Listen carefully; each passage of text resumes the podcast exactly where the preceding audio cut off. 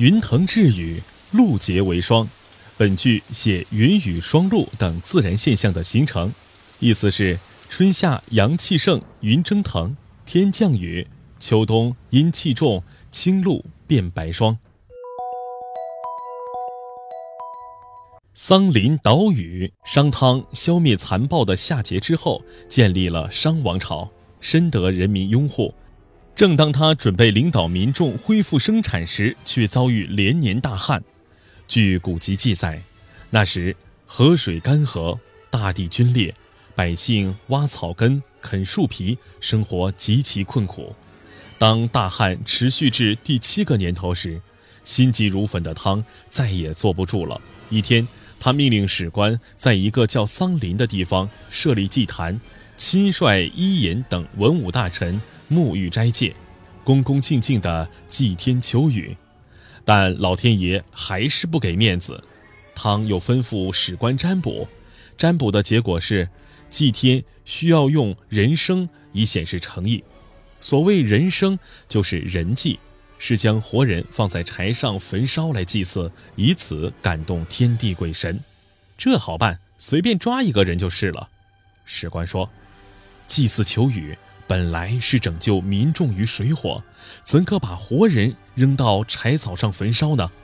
再说，天不下雨并不是百姓的过错啊，要烧就烧我吧。”汤沉着脸，语气坚定地说：“谁也不准阻拦。”说罢。汤便命人架起柴堆，让左右将自己的头发、指甲剪掉，又一次洗浴洁身。之后，他跪在地上虔诚的祷告：“苍天啊，几年滴雨未下，是不是因为我处理政事不公道？是不是因为我向百姓征收的赋税太重？是不是王宫修建的太华丽？是不是我对贪官污吏心慈手软？”是不是我听信了小人谗言？若是我一人之罪，不可连累万民；若是万民有罪，也由我一人承担。天将灾难，一定是我的缘故，请上天惩罚我一个人吧，不要让百姓跟着我一起受苦了。祷告完毕，汤便毅然坐到柴堆上，命左右点火。也许是商汤的真心忏悔感动了上天，霎时间。